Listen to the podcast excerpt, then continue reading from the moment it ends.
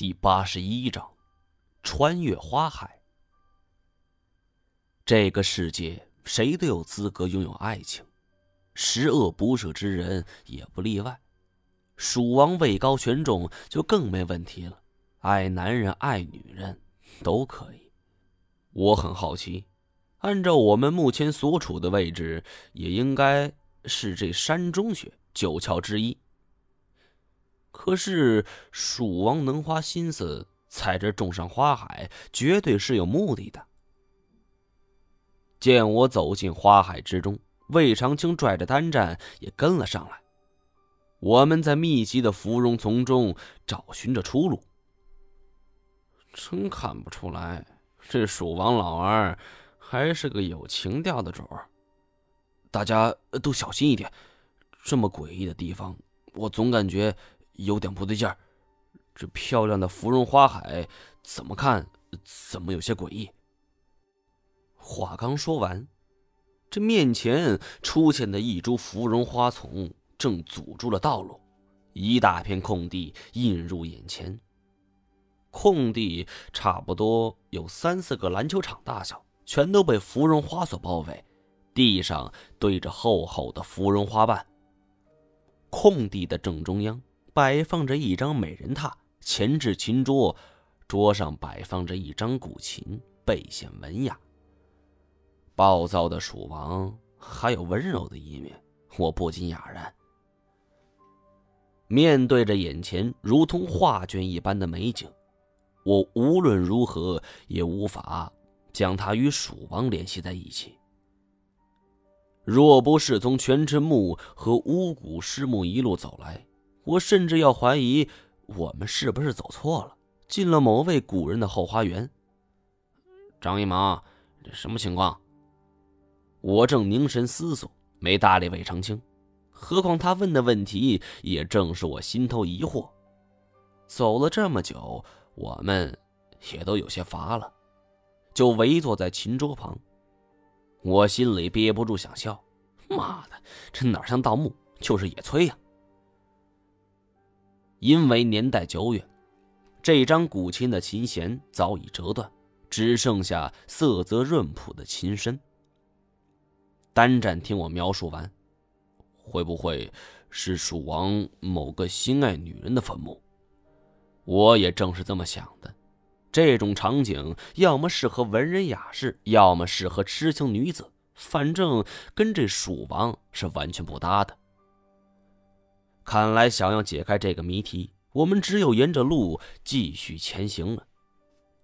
大家吃了点食物，补充了水分，继续往前走。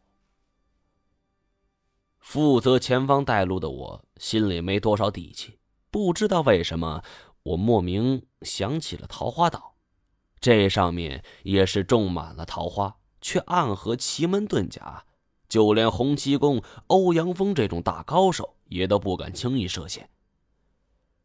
虽然《射雕英雄传》是虚构的，但是万一这里也玩这一手，我们三个就真是芙蓉花下死了，比这牡丹花下死档次低多了。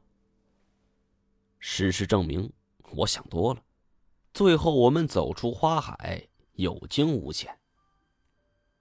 这片花海大的出奇。七拐八拐，我们也转懵了，只能是看着路就走。从花海走出的时候，我才发现道路已经变窄。不出意外，我们应该是来到了手臂处，而眼前又变了一道景致。在面前花海路径尽头，连着一座木桥，听闻有溪水潺潺之声。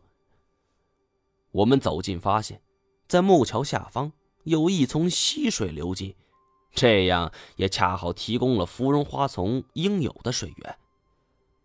虽然依旧无法知道光照是如何满足的，这时隔数百年，木桥早已陈旧，我们不知道这溪水的深度，也只好是壮着胆子从木桥走了过去。